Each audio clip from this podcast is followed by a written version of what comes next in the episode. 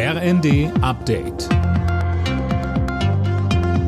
Stündlich neu. Auf den Punkt informiert. Ich bin Philipp Rösler. Guten Morgen. Das EU-Parlament kommt heute zur ersten Plenarsitzung seit Bekanntwerden des Korruptionsskandals zusammen.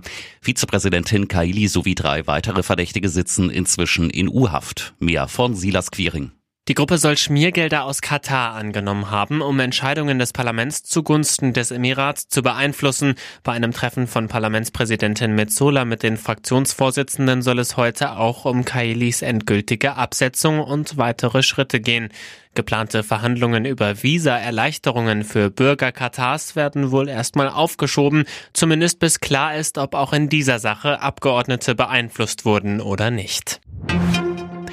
Im Iran ist ein zweiter Teilnehmer der Proteste gegen die Führung hingerichtet worden, und zwar in aller Öffentlichkeit.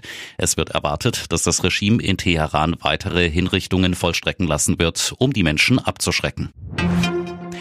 Der schleppende Netzausbau in Deutschland hat in diesem Jahr zu Rekordentschädigungszahlungen an Ökostromerzeuger geführt.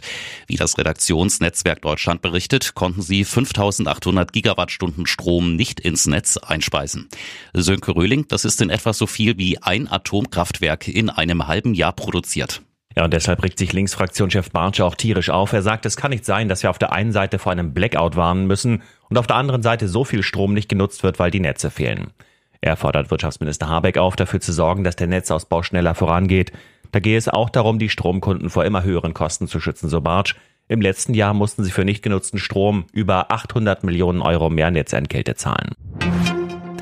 Die Corona-Lage in Deutschland wird sich im kommenden Jahr deutlich entspannen. Das erwartet Gesundheitsminister Lauterbach. Die aktuellen Varianten seien ansteckender, aber weniger gefährlich, so Lauterbach im ZDF. Über die Feiertage sei trotzdem noch Vorsicht geboten. Alle Nachrichten auf rnd.de